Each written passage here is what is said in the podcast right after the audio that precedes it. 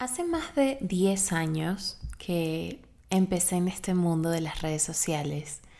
Hace más de 10 años que decidí crear mi blog, Una tal Luisa.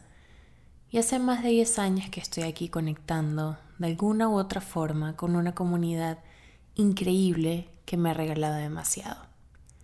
Mi nombre es Luisa Cárdenas y en el episodio de hoy de mi podcast quiero conversar con ustedes sobre este trayecto, este journey que me ha llevado una larga, em, podemos decir, traspiés, una larga jornada de errores, pero también de muchas vivencias, de muchos aprendizajes. Ha sido sin duda un trayecto muy armonioso también y muy feliz, que me ha brindado muchísimo y me ha permitido conocer el mundo desde mi casa también, no solo conocer el mundo exterior, sino conocer mucho más allá desde una pantalla.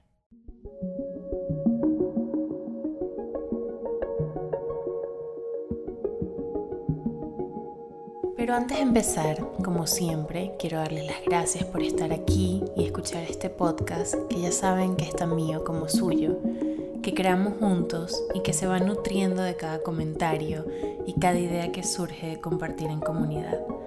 Sobre todo, infinitas gracias a ustedes, los de Patreon, los que están suscritos aquí, que son los únicos que van a escuchar este episodio. Un episodio especialmente para ustedes, como cada mes. Pero gracias sobre todo por el apoyo, no solo de la suscripción, sino también en los mensajes, en compartidos, ha sido invaluable para mí y para el equipo que hace posible este podcast. Ya no tenemos solo suscriptoras, ya tenemos también un chico, entonces bienvenido.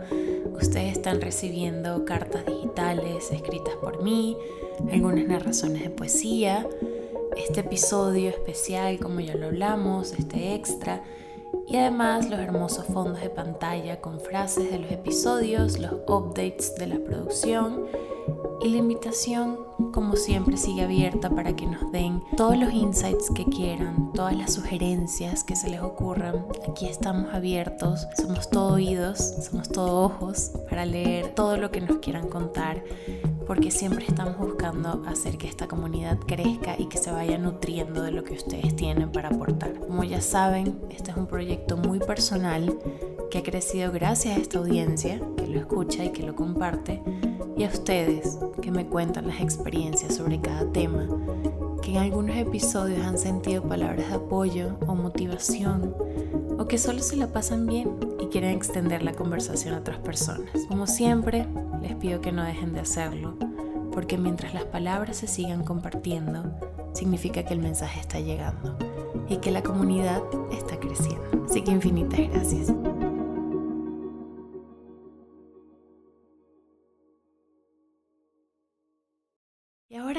Hablemos de este camino de ser una creadora de contenido. Yo comencé en este mundo, como les dije, ya hace más de 10 años. Tenía unos 20 cuando empecé, 19, 20. Pero todo empezó incluso un poquito antes. Teniendo yo 17 años, estaba viviendo en París y mm, pues había empezado ya como a meterme un poco en descubrir mi estilo personal, que me gustaba, que no. Creo que antes de eso, estando en el colegio, pues me dejaba llevar como mucho más por las tendencias, pero siempre hubo ahí como un piquetito, algo que me interesaba gracias a mi abuela porque ella siempre me abría su closet y me dejaba jugar con sus prendas, entonces siempre había algo más allá que a mí me llamaba la atención. Pero esto sin duda se exacerbó, se hizo más grande cuando vivía en París, porque no les voy a decir que eran tiendas de lujo ni nada que ver, o sea, sí, la capital de la moda, de la alta costura, todo es esa, pero no era tanto esa la parte que me llamaba, sino más la del street style, la de cómo las parisinas se vestían en la calle y verlas como vestirse tan increíble pero sin tanto esfuerzo me llamaba mucho la atención y empecé a visitar como muchas tiendas locales, tiendas pequeñitas y sobre todo de segunda mano. Empecé a comprar mucha ropa vintage y a jugar un poco con mi estilo y con lo que yo sentía que me iba perteneciendo de alguna manera. Y un día, caminando por la calle normal, creo que estaba regresando de clases o estaba yendo a algún museo, algo estaba haciendo en la calle, pero como sin mucha prisa, o sea, iba yo como caminando lentamente, se me acercó una chica, me habló en francés y me dijo si me podía tomar unas fotos que le había gustado mi look. Se imaginarán que para ese entonces, sinceramente, yo no entendía. O sea, era como, eh, no te conozco, ¿por qué me tomaría fotos? Y me explicó que ella tenía un blog, un blog de street style, que ella iba por la calle y le tomaba fotos a la gente de los looks que le gustaba y los subía. Y me pidió como el permiso y me dio la plataforma de su, de su blog. Yo pues en el momento no le vi nada malo, entonces le dije que sí.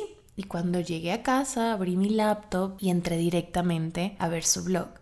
Y ahí se abrió un mundo para mí. Ahí descubrí a Chiara Ferragni, por ejemplo, y empecé a descubrir muchas otras bloggers que estaban empezando, que tenían uno o dos años y estaban creando contenido de una manera en la que yo no conocía. Eh, no había Instagram, solamente teníamos como inicios de Twitter en ese momento. Entonces, encontrar un espacio donde como que podías conocer a una persona, sus letras, sus palabras, sus looks, me parecía interesantísimo. Y mm, a partir de ahí empecé a seguir a muchas. También luego, cuando regreso a Venezuela y estoy en Caracas, se me da la oportunidad en mi primer año de la universidad de hacer como una especie de pasantías con las onenas, que eran unas diseñadoras maracuchas. Ellas básicamente confiaron en mí. Recuerdo perfecto que me pidieron un currículum y yo no tenía currículum. O sea, había tenido experiencias eh, de trabajo mm, tipo pasantías en una agencia, había tenido experiencias en que había hecho cursos de fotografía, había hecho un par de cursos sobre pintura, sobre arte, cursos que se podían complementar de repente un poco con lo que ellas buscaban, que era una community manager, alguien que les llevara las redes, pero sobre todo de un lado donde digamos que la parte artística era muy importante para ellas. Y recuerdo que mandé a hacer mi currículum como si fuese una especie de armario, como tipo el de la Bella y la Bestia, ¿saben? Así como muy vintage y el armario se abría, entonces en cada gancho tú le dabas clic y había como algo de mi CV. Hoy en día lo pienso y siento que es muy cursi, pero sin duda fue un efecto diferenciador porque ellas estando en otra ciudad que yo me dieron aún así el trabajo. Entonces, y en ese momento, ojo, no había como tanto conocimiento de trabajo remoto como tenemos hoy en día. Entonces, bueno, me dieron el trabajo, empecé a llevar sus redes y ellas tenían Facebook, tenían Twitter y tenían su blog. Entonces dije, ah, mira, un blog. Empecé a investigar, empecé a ver más o menos qué querían ellas, empecé a entender cómo el ADN de la marca era muy punk, muy niña cool. En esa época la colección estaba como muy inspirada en mujeres del rock. Entonces me, me empecé a como empapar mucho de este nuevo mundo que yo no conocía tanto. Y mm, ellas luego, las fundadoras, me empezaron a pedir que yo fuera a eventos en nombre de ellas. Yo vivía en Caracas, ellas en Maracaibo, como les digo, y me pidieron que ay, fuese como una tipo corresponsal. Mira Luisa, ¿será que puedes ir a tal evento que nos invitaron a nosotras allá en Caracas y pues haces como fotos y todo y lo posteas en las redes? Ah, claro. Para ese entonces, señores, mi Twitter era una tal Luisa, que es el Twitter de hoy en día. Era mi handle. Así lo abrí, cuando lo abrí ese fue el nombre que le puse sin pensarlo mucho, le puse arroba una tal Luisa. ¿Qué pasa? Cuando yo empecé a ir a estos eventos como corresponsal de estas chicas, luego la gente hacía fotos para el periódico, para revistas digitales, etc. Y cuando me preguntaban mi nombre siempre también me pedían mi Twitter. Entonces empezó como, ah, yo soy Luisa Cárdenas, arroba una tal Luisa. Y es ahí cuando empieza una tal Luisa de cierta manera a crecer o como a darse a conocer en ese mundo. Un par de amigas mías en Caracas también abrieron sus blogs, empezaron a crear contenido por ellas mismas, no para alguien más. Y yo luego de un par de meses con las onenas, quiero decir como unos seis meses o cinco tal vez, recuerdo que sentía que pues ya no le estaba sacando como mucho provecho a la mm, pasantía porque pues ellas estaban muy lejos, entonces no había como ya yo mucho que aprender y decidí terminarlas. Pero no sin antes aventurarme a abrir mi propio blog. Era una época difícil para mí, era una época muy oscura. Mi abuelo estaba en su etapa final del cáncer, un cáncer que duró solo seis meses, que fue muy fulminante, por así decirlo, y que yo sentía que necesitaba un proyecto, algo que me mantuviese alerta, que me mantuviese como con alguna distracción, pero que a la vez no requiriera mucha responsabilidad de mi parte, no sé si me entienden, o sea, yo quería sí seguir con la mente ocupada, pero no podía ponerme en otro trabajo porque yo estaba viajando muchísimo de Caracas a Barquisimeto para ver a mi abuelo. Entonces un blog pareció como la manera correcta, pues, de meterme ahí, de hacer algo, de mantenerme ocupada, pero que si yo dejaba de postear, pues nada pasaba. Y fue justamente en unas vacaciones en la universidad donde pasó todo esto, donde abrí mi blog y empecé a hacer contenido como lo post, post, post, de todo, fotos, escribía y hice unos mini tutoriales como en videíto, los subí justamente con unas onenas, unas bandanas, hice los tutoriales y ahí empecé, ¿no? Como a tratar de ponerle todo, lo reposteaba en Twitter y iba haciendo como un poco lo que había aprendido a hacer en mis pasantías como community manager. Pero, y ojo aquí, cuando empecé a hacer esto y me di cuenta del potencial que tenía, recordé un poco a esa chica de París que me había tomado las fotos, recordé a Chiara Ferragni y recordé cómo ya yo sabía que esto era un trabajo, no era un hobby. Si bien no pasaba nada si yo dejaba de postear, sí tenía un potencial de trabajo. Entonces aproveché que estaba de vacaciones y me fui a una agencia en Barquisimeto, pedí una cita en la agencia de publicidad y les dije que tenía una marca que se llamaba Una Tal Luisa, que quería que me hicieran un logo, que quería que me hicieran tarjetas de presentación, que quería comprar un dominio. Y mm, así fue como en cuestión de, quiero decir, un mes, pasé de sentirlo como un hobby a decir, no, esto sí va a ser mi trabajo y me lo voy a tomar en serio. Y pues salí de esa agencia con tarjetas de presentación, con un logo, con un banner, salí con todo lo necesario para que mi blog se sintiese serio, entre comillas. Esto no saben cuánto me ayudó porque a la hora de yo empezar a postear, la gente que entraba a mi blog veía ya un montón de publicaciones, veía un logo, veía un punto .com, que ese dominio en esa época significaba muchísimo porque era como, ah, mira, o sea, es .com, significa que ya es serio, o sea, no es un blogspot. Y mm, eso hizo que mucha gente muy rápido me tomara en serio y me pusiera como los ojos encima. Cuestión de, quiero decir, mes y medio que yo abrí mi blog, me escribió la primera marca y fue Coach.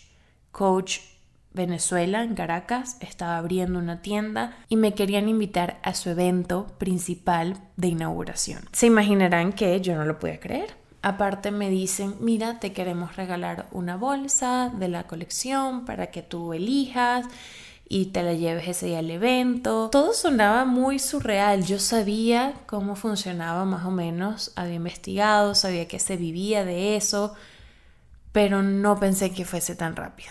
Sobre todo porque ya tenía amigas cercanas que trabajaban en esto, que estaban haciendo contenido desde hace dos, tres, incluso cuatro años y todavía para ella seguía siendo mucho un hobby. Entonces ya ver como en puerta este tipo de mm, oportunidades para mí fue bastante sorpresa, voy a ser sincera, fue, mm, fue como muy alucinante y en ese momento fue increíble, o sea, fue como, wow, sí, me quieren regalar algo y sí, sí, sí, claro, yo voy, o sea, a todo sí, ¿no? Luego pasó el tiempo, seguí creando contenido, seguí poniéndole muchas ganas, mucha constancia y empecé también como a crear secciones donde no solo hablaba de moda, sino que también entonces, o sea, tenía como todas estas partes de estilo personal, Tenía una parte un poquito más dedicada a beauty tutorials, saben, como pelo, maquillaje y así. Tenía otra parte dedicada a entrevistas donde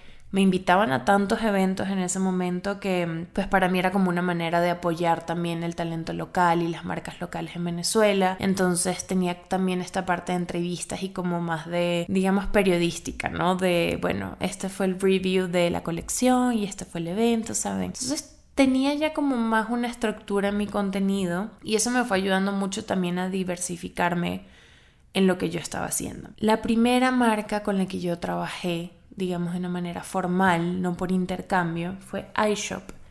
iShop es una marca venezolana de tiendas como multimarca, venden, traen mucha ropa de Estados Unidos a Venezuela y la venden allá Y con ellos empezamos a crear ya una relación más a largo plazo, empezamos a hacer contratos por seis meses y fue la primera marca que me pagó.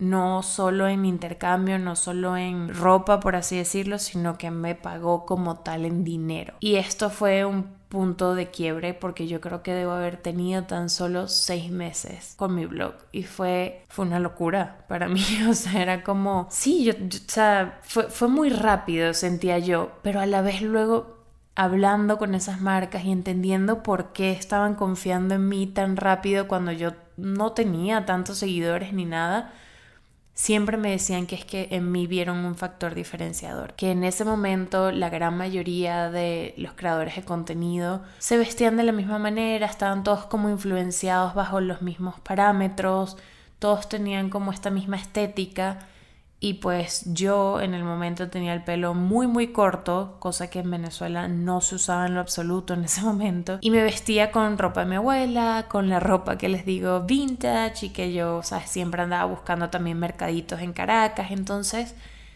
vieron eso como un factor diferente que les interesó. Dijeron, ok, queremos invertir en esta creación de contenido, en esta creadora que en ese momento me llamaban blogger, no era creadores de contenido ni influencers, simplemente éramos bloggers porque era lo que teníamos, blogs. Entonces fue para mí sin duda como un momento donde me pude levantar y pensar, ok, creen en mí, en lo que estoy haciendo, lo estoy haciendo bien y le estoy poniendo muchas ganas, sin duda.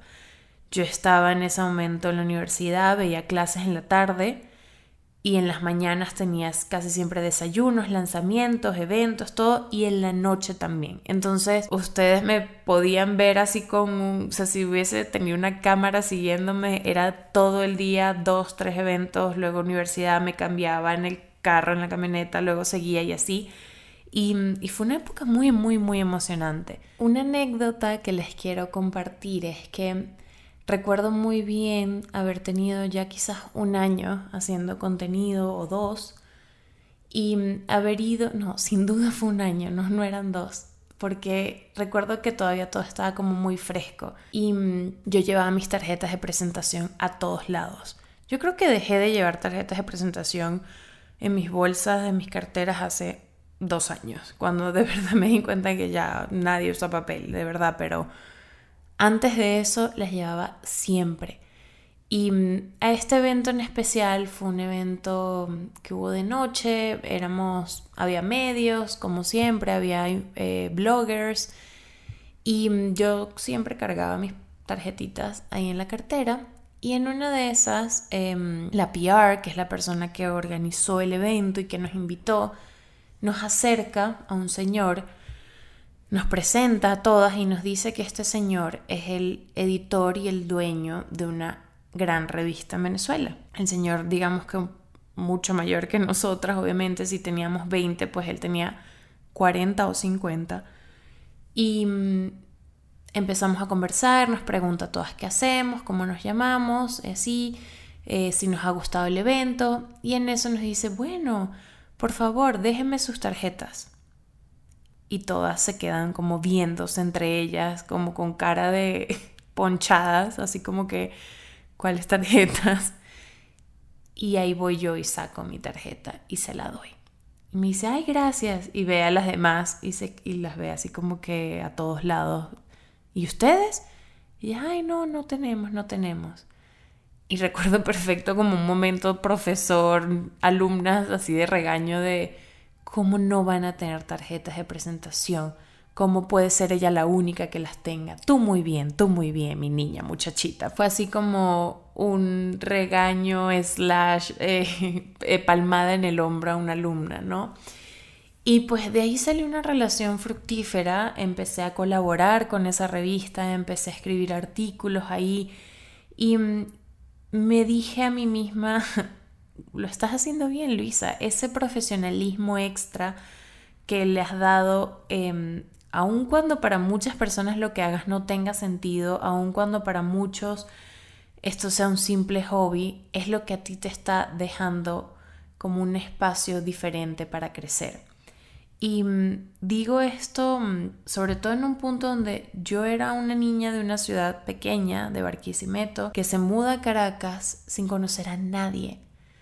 Y cuando yo iba a estos eventos, todos mis otros pares conocían a todo el mundo. En cualquier evento era como, hola, ¿cómo estás? Ay, claro, tú eres la hija de fulana tú eres el nieto de no sé quién, ay claro, mi hija estudia contigo, se conocían entre ellas, siempre había un link, un lazo, algo que las conectara y eso ya da una ventaja competitiva de cierta manera, aunque de verdad nunca he visto como a mis pares como una competencia, pero digamos que a nivel de, de crecimiento, pues sí ellas tenían esa ventaja, ¿no? O sea, de, de, poder conocer a la gente y yo no los conocía. Entonces, a mí me, ahí es donde verdaderamente les digo que me toca como pelear contra mi propia introversión, contra lo introvertida que yo era, porque no tenía opción. Yo tenía que, aún sin conocer a nadie en un evento, ir y acercarme con las personas y decir, hola, disculpa, mucho gusto, yo soy Luisa Cárdenas, esto es lo que yo hago, aquí te dejo mi tarjeta, y conversar y presentarme y demostrarme, ¿no? Todo el tiempo estaba como teniendo que demostrar quién era y demostrar mi valor y sinceramente era agotador, pero era parte del trabajo, sin duda. Por lo menos lo era en ese momento. No no estoy clara hoy en día tanto como sea comenzar, porque siento que mm, obviamente las cosas han cambiado mucho también desde COVID y, todo es más digital, pero en ese momento era un factor importante que yo saliera como de esa concha que, que me tenía eh, muy introvertida y, y tocar puertas, ¿no? Y aquí es donde voy, donde digo, yo no tenía eso, o sea, yo no tenía esas conexiones, entonces tenía que sin duda pues ser más profesional, ser más pila, ser más movida y mm, eso fue sin duda lo que me ayudó. Ya luego de esto empecé a crecer, empecé a, como les digo, colaborar con revistas, empecé a ir a muchas entrevistas de radio, a colaborar en radio y empecé a hacer televisión en vivo en Venezuela.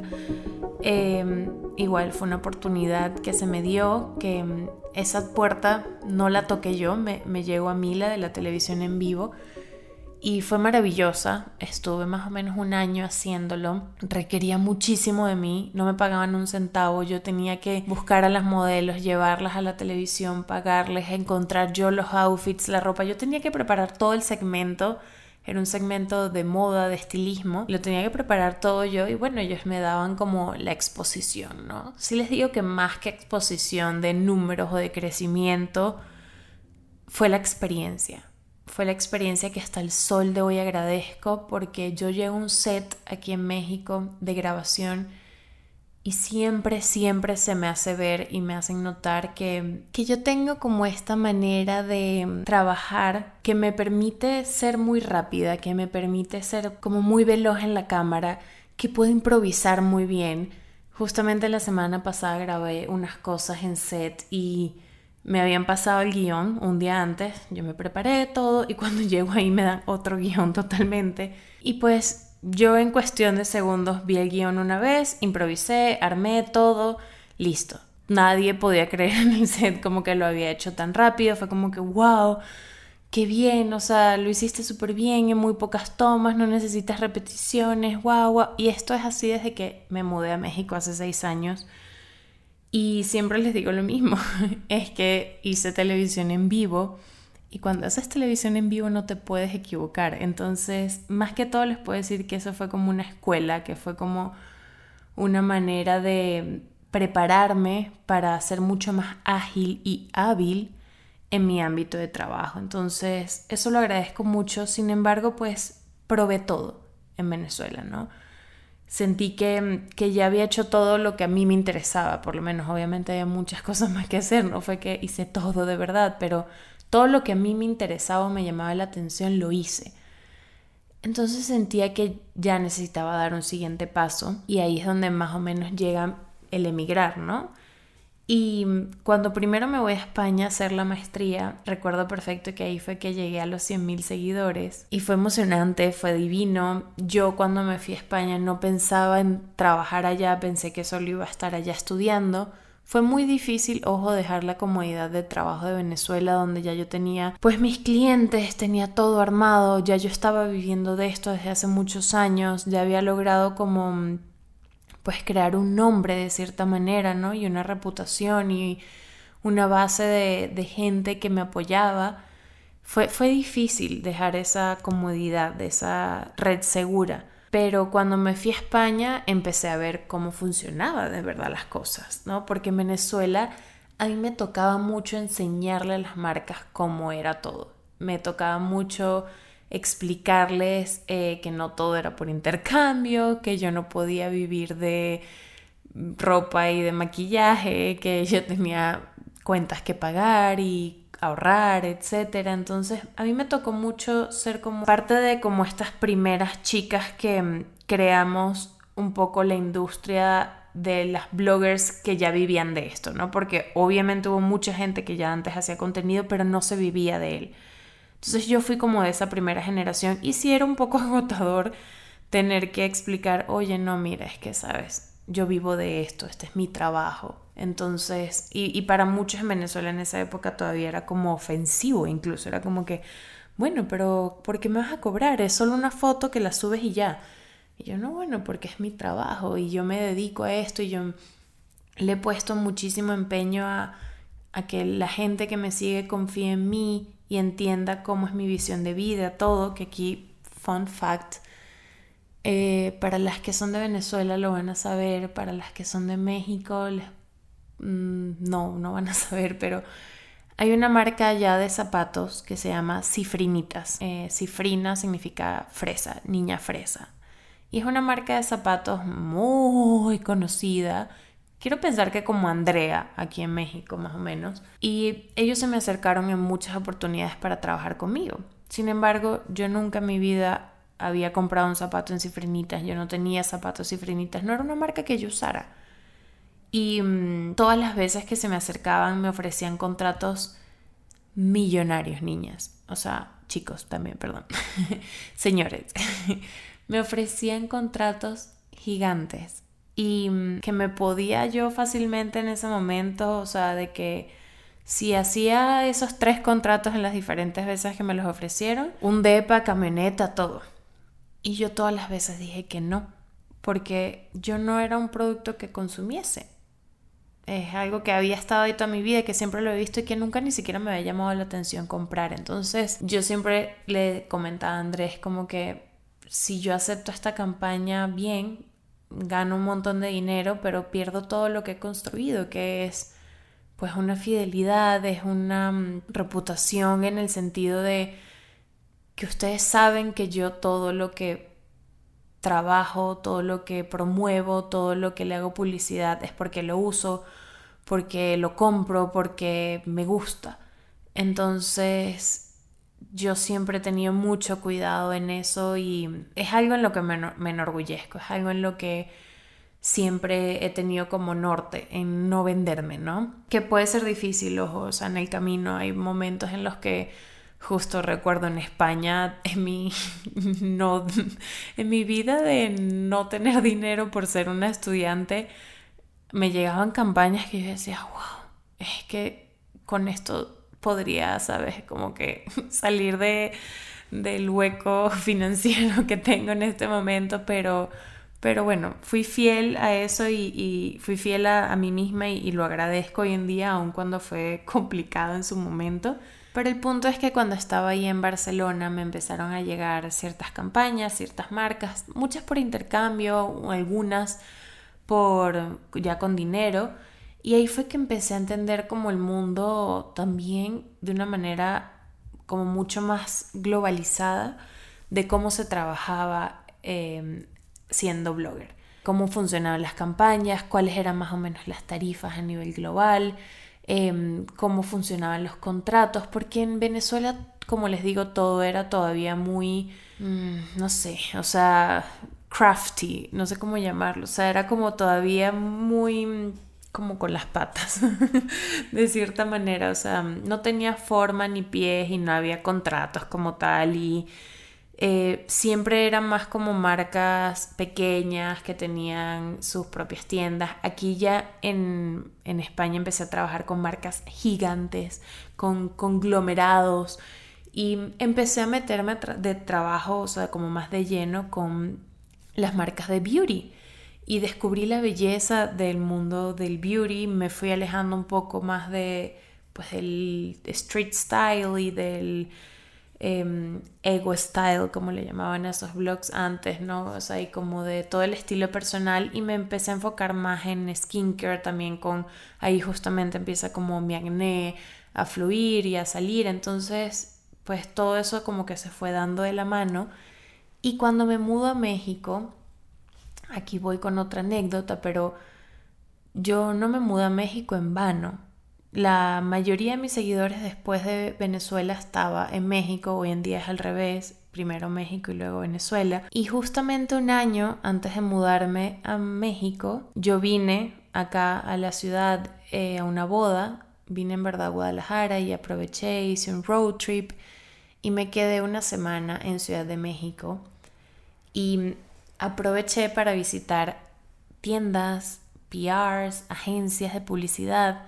Todo esto gracias a una chica increíble que se llama Katia, que mm, es de Guadalajara. Yo le escribí por Instagram antes de venirme y le dije, oye, mira, en el futuro me gustaría mudarme. Ya nos seguíamos mutuamente. Ella también es creadora de contenido. Y le comenté que es eso, que yo me quería venir a vivir acá que me quería, y que él no sabía si aquí funcionaba igual, si aquí se podía vivir de esto, si aquí pagaban. Le dije que no tenía idea, que si ella me podía guiar un poco. Y no saben cómo agradezco hasta el sol de hoy que ella no solo me guió, sino que además me pasó una lista larga de PRs, de agentes de relaciones públicas, de marcas, de, de todo. Y yo a todos les escribí a todos les toqué la puerta y en esa semana que estuve acá, creo que unos 10 de ellos me atendieron y mm, comencé como a presentarme, a crear una relación. Muchos me dijeron, buenísimo, cuando vengas y ya te mudes, empezamos y trabajamos, tienes los números. Muchos otros me dijeron, empecemos ya. Y empezamos a crear contenido a distancia. Entre ellos Benefit, con Benefit empecé a crear contenido a distancia, yo viviendo en España. Em, y eso fue un sueño. Benefit no me pagaba, nunca me pagó. Yo con Benefit siempre trabajé de una manera como más de intercambio y era como una gran oportunidad porque pues me daban producto y yo con eso podía hacer reseñas y podía tener como más material para hacer contenido. Y eso es un punto importante, entender que no tiene nada de malo el intercambio es una manera de crecer increíble y es una manera de, de, tener para hacer contenido, pero llega un punto en el que si no quieres que esto sea un hobby, quieres vivir de esto, tienes que entender que el intercambio no es suficiente y que necesitas sí de ese sustento económico. Y que cuesta, cuesta al inicio decir, porque sientes que no tienes los números, porque sientes que, sobre todo es eso, creo que los números. Y hoy en día me encanta que ya no se ve así. Cuando yo empecé, si no tenías más de 10 mil, 20 mil, ni siquiera se te podía ocurrir el intercambio. Hoy en día no, hoy en día hay microinfluencers de 2.000, de 3.000 que ya están monetizando. Entonces ya no se alaba tanto el número, cosa que yo agradezco, sino más como la calidad de los seguidores y la manera en la que estás haciendo o no el contenido. Entonces, bueno, el punto es que yo me preparé antes de venirme a vivir acá a México y fui creando como estas bases desde un año antes. Entonces, cuando me mudé como tal, lo que hice fue volver a escribirles a todas esas personas y decirles, oigan, ¿se acuerdan de mí? Ya llegué. Y en cuestión de 15 días había cerrado una campaña de Nina Ricci y tenía mi primera campaña pagada viviendo en México. Era una campaña de San Valentín. Andrés no había llegado todavía. Él no se había mudado él porque él llegó un mes después que yo. Entonces la hice con una mejor amiga mía que es mexicana, que vive acá, entonces la hice con ella la campaña. Y lo recuerdo como un momento surreal porque no podía creer que tan rápido pues ya había cerrado, pero a la vez recuerdo mucho a mis amigas diciéndome, Luisa, es que no fue rápido, tienes un año, sabes, teniendo conversaciones con estas marcas y acercándote, tú fuiste muy inteligente, muy preparada, muy premeditada, ¿no?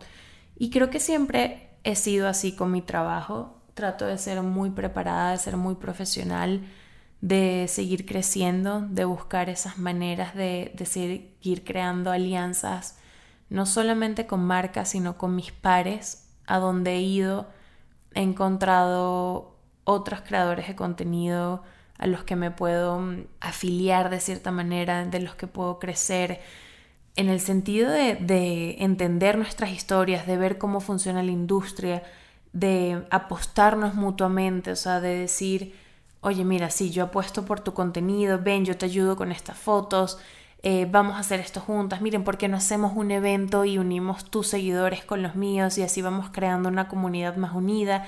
Entonces, es dejar también de pensar en que si el otro crece, yo no crezco, porque eso es totalmente falso. Yo, de hecho, de los primeros pasos que hice cuando abrí mi blog fue hacer mi banner y escribirle a las bloggers que me gustaban y que yo sabía... Ah, porque, perdón, antes de tener mi blog Una tal Luisa, yo tenía mi blog El Asa de la Taza, que era un blog de poesía. Y varias personitas contadas, pero me seguían ahí, incluyendo, por ejemplo, a Nina Lodato, que es una blogger muy querida de Maracaibo, y con ella, por ejemplo, intercambiamos banners. Ella puso su banner en mi blog, yo puse mi banner en el de ella, entonces juntas nos hacíamos como publicidad mutua. Entonces, eso era muy cool y sigue siendo así. O sea, cuando podemos tener como esta alianza entre otros creadores, es muy favorecedor para ambos. Y ahí es cuando ves que en verdad juntos somos más fuertes.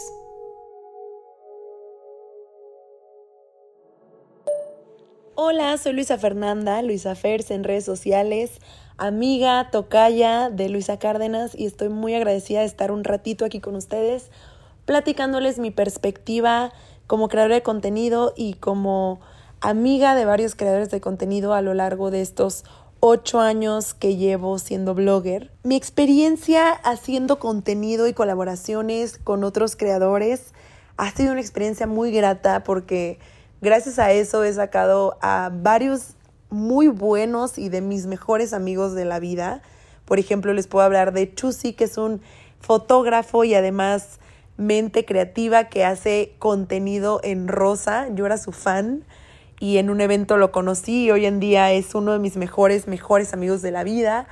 Otro ejemplo es Bobby Medina, que es un creador de moda lo conocí gracias a una sesión de fotos y hoy en día yo sé que él es mi hermano gemelo de otra vida, una de mis almas gemelas. Y, bueno, el ejemplo de Luisa, obviamente te voy a mencionar.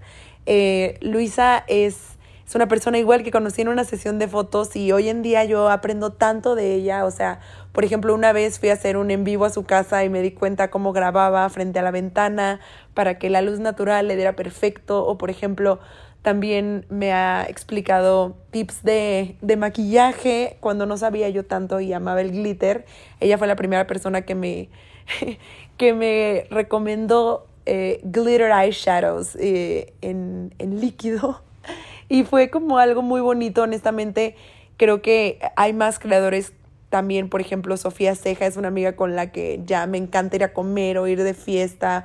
O sea, nos entendemos de a otro nivel. Creo que más allá de, de una competencia, porque bueno, todos hacemos lo mismo, eh, muchas veces, a, veces tenemos las mismas campañas o, o están entre tú y esa misma persona, pero creo que cuando los conoces de cerca y ves el, el trabajo que hacen, creo que te da gusto cuando, cuando están cuando los ves hacer lo que les gusta o cuando están en esa campaña que está increíble y que dices, wow, va perfecto con, con esa persona y al final todos hemos ido creciendo juntos, entonces da muchísimo gusto cuando, cuando ves que el trabajo arduo de esa persona, porque obviamente muchas personas ven pues lo que enseñas en la campaña o lo que enseñas a través de la pantalla o lo que enseñas a través de un video, pero como blogger o como creador te toca pues estar también en el backstage, estar viendo cómo le echan ganas, estar viendo cómo se levanta a tal hora a hacer contenido, cómo se la vive editando.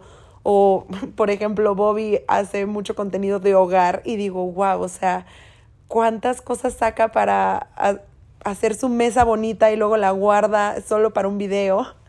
Entonces, cuando ves que a tus amigos les está yendo bien, dices, qué bueno, se lo merece porque yo he visto cuánto ha trabajado. Y pues honestamente es muy padre porque aprendes, aprendes todos los días de cómo lo están haciendo, aprendes, eh, le funcionó esto, o simplemente te inspiran porque sabes que son unas personas que están haciendo lo que les gusta y al final les está resultando en, en más campañas, o por ejemplo a Luisa, todo este éxito que ha tenido con su podcast, o Chusi, por ejemplo, que es una mente eh, visual y creativa, ahorita está trabajando para muchos hoteles o dirigiendo arte de videos musicales, entonces como que dices, wow, o sea, de verdad que qué afortunada soy de estar rodeada de estas personas tan, tan admirables. Ese sería mi, mi input en este tema.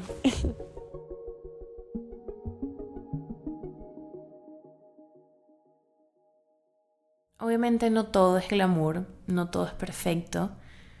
Cuando llegué, cuando me mudé, también hubo muchos meses eh, de incertidumbre, de no entender por qué no había tanto trabajo y sobre todo volver a empezar de cero. Tuve que volver a salir a todos los eventos que había, a presentarme, a dar la cara, a hacerme ver, a demostrarle a la gente quién era yo y cómo funciono y cómo hago yo mi trabajo, cuando yo todo eso ya lo había hecho en Venezuela. Entonces sí era un poco agotador y desgastante tener que volverlo a hacer y sentir que una vez más tenía que estarme demostrando, una vez más tenía que salir de mi zona de confort y pasar por ser alguien extrovertido cuando en verdad no lo era. Fue agotador, fue cansón, pero valió la pena. Y mm, les puedo decir que tuve un momento como una Y donde decidí apostarle más aún a mi trabajo, porque mm, en ese primer año, aun cuando sí me salían campañas y tenía trabajo, todo, no era lo suficientemente mm, fuerte el ingreso económico como para mantenerme de esto. Y mm, apliqué a un trabajo en la revista InStyle, quedé en el trabajo, o por lo menos quedé como para siguientes eh, entrevistas y, y como pruebas. Y cuando me di cuenta que pues era un horario completo, que si me metía en ese trabajo de lleno no iba a poder hacer contenido, no iba a poder ir más eventos, no iba a poder seguir mi vida como blogger, me tocó sentarme y decidir. Y creo que bueno, ya saben que decidí porque aquí estoy. Le seguí apostando a en ese momento una tal Luisa que luego se convirtió en Luisa Cárdenas, que luego se convirtió en otro día maravilloso.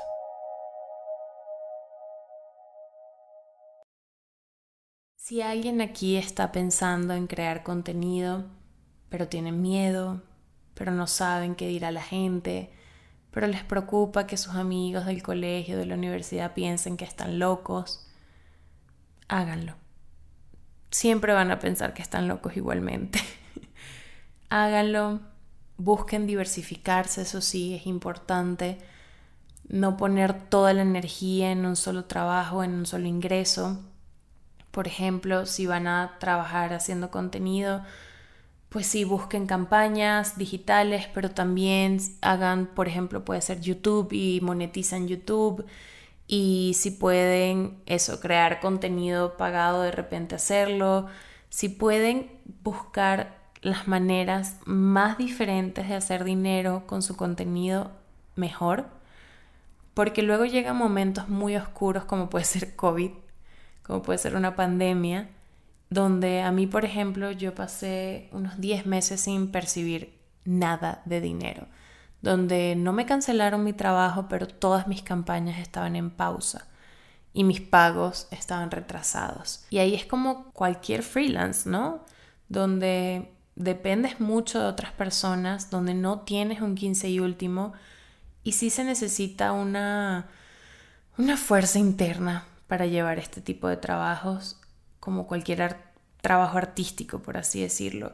Desde un cantante que está empezando, un actor, siempre hay esta etapa como de no tener una certeza económica y ahí es donde uno tiene que ser muy organizado, tiene que llevar muy bien sus finanzas y mm, si se puede asesorarse de un experto mejor, porque mm, hay que estar protegidos y mm, a veces ser freelance no es un trabajo muy fácil. Entonces, tener ciertos pagos fijos de alguna manera, ya sea eso, eh, puedes, si de repente lo tuyo es, no sé, tener un blog y escribir poemas como era lo mío al inicio, puedes hacer esa parte por amor al arte, pero también de repente puedes escribir cosas especiales y venderlas. Y tal vez de repente luego se da la oportunidad de hacer un audiolibro, por ejemplo. Entonces, siempre buscar balance entre hago esto sí por amor a lo que hago, pero también quiero vivir de esto y cómo gano dinero de ahí de maneras diferentes. No poner todo en el mismo lugar, no poner toda la energía en el mismo lugar, por ejemplo. Entonces, si ustedes quieren dedicarse a esto, sepan que sin duda no todo es tan glamuroso, sí se puede ver así desde redes sociales, pero creo que ya dejamos claro en el episodio de redes sociales que no todo es así, pero sí es un camino muy bonito de llevar. Y si tienes una comunidad tan linda como la mía, más aún, crean en eso que ustedes quieren hacer, en eso que le están apostando. Busquen ese efecto diferenciador, eso que va a hacer que la gente los vea, los escuche y se enganche Busquen esos momentos de creación en su tiempo libre. No les estoy diciendo que de repente dejen su trabajo fijo, pero si esto es una pasión que tienen, si es un bichito que les pica ahí por ahí la cabeza, pues apuéstale. Trata de sacarle un tiempo y quién sabe. Tal vez el día de mañana ya estás haciendo algo más que amas. Tal vez el día de mañana, o es más, estoy segura que el día de mañana despertarás a tener otro día maravilloso.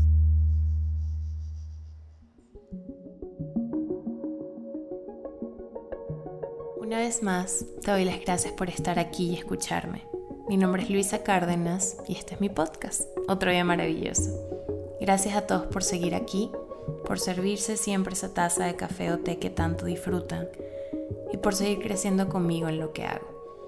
Otro Día Maravilloso es una producción independiente de Aticolab somos un equipo pequeño que trabaja todos los días para llegar a más de ustedes.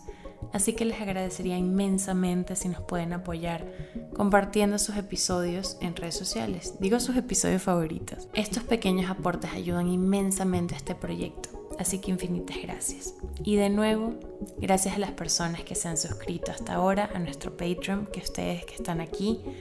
Espero que disfruten todo este contenido extra y la cercanía que trae este medio.